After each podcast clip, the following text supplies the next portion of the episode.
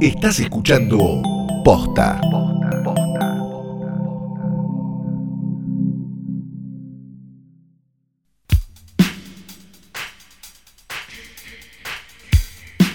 Buenos días, buenas tardes, buenas noches o cuando Pingo le hayas dado play a esto, que no es una cosa más que un nuevo episodio de Hoy Tras Noche Diario, el mejor y diario podcast de cine del mundo.com, podcast, podcast, nombre de Santiago Calderón. Yo soy Frederica Sargenti y hace poco preguntaron qué era un postcats. Y Podcast.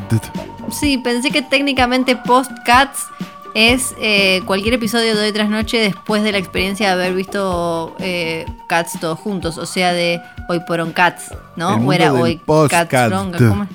Sí, qué difícil. Es como Oh, cuando Majul decía Volg. Sí, todavía no hablamos de todo el affair, que hubo novedades con el corte de los sanos de em, Cats, pero ya, ya lo vamos a ya lo vamos a charlar un poquito más. En, En, un otro capítulo que llamaremos seguramente Cortá por los anos. ¿no? Guardalo a eso, no lo quemes al aire. Después, si no.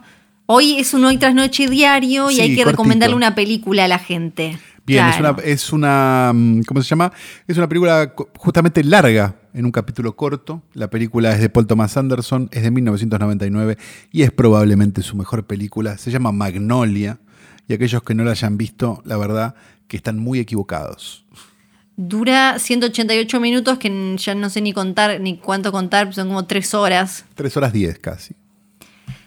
Es Menos un que. Avengers, ¿no? Pero también eh, es un montón de historia y es un montón de cine. ¿Es Magnolia la que lo terminó de poner a Paul Thomas Anderson allá en el Olimpo de los directores? Sin duda, porque él venía a hacer Sí. Boogie Nights, que ya era un peliculón maravilloso, pero esta fue como, che, papito, ¿qué te pasó? ¿Qué hiciste? ¿Por Claro. qué? ¿Cómo puede ser? ¿Cómo puede ser?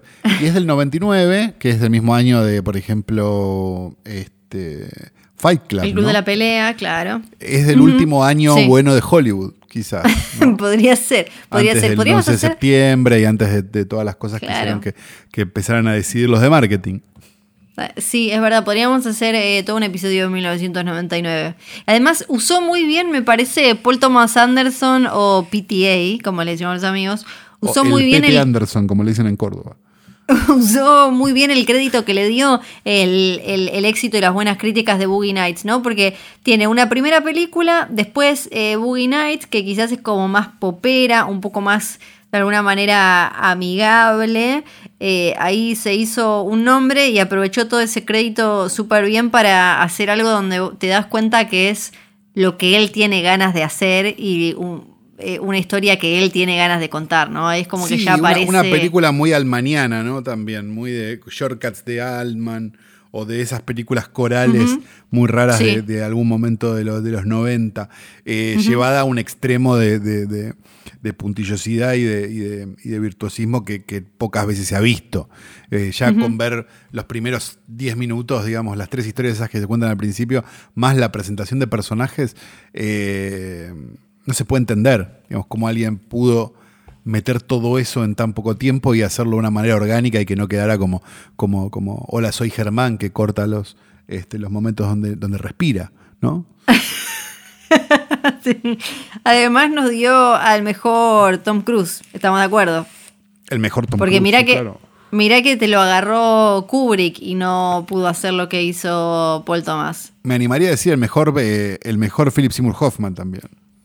También es verdad, no hay Philip Seymour Hoffman como el de PTA. No, por lo, por lo menos est- estaba vivo. No, todavía no lo tuvo que usar Claro, en bueno, digital. es uno vivo, ¿no? Como en los Juegos del Hambre. El, el mejor eh, William H. Macy también, ¿no? Diría yo también. sí, ¿no? es Como verdad. Donny Smith. Sí, claro que sí, claro que sí. Es de esas que si, si la vieron quizás allá en ese momento, cuando, no sé, la, la alquilaron, todavía había VHS ahí, sí, había Y todavía. estábamos ahí en la medianera, sí. Estábamos como, eh, vuelvan a verla porque a mí me pasó que la vi en ese momento siendo una adolescente y era como que se está parada, que aburrida. Pobrecita.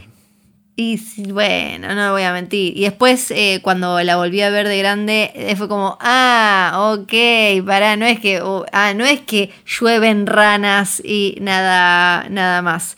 Eh, y además es No de esas películas que una si- en una situación como la que estamos, si están cuarenteneando con alguien, da muy bien para después una charlita, ¿no? Como hay, hay algún tema para, para, comentar más allá de si la vecina que le robó a Cintia Fernández o si hay que usar barbijo ahora o no hay que usar barbijo. Y si estás en, eh, en cuarentena solo, sale una linda charlita por Zoom, ¿no?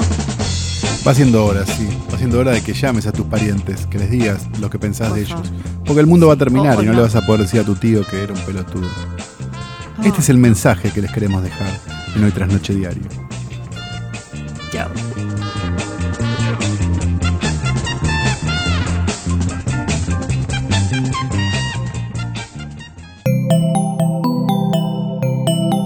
Estás escuchando Posta.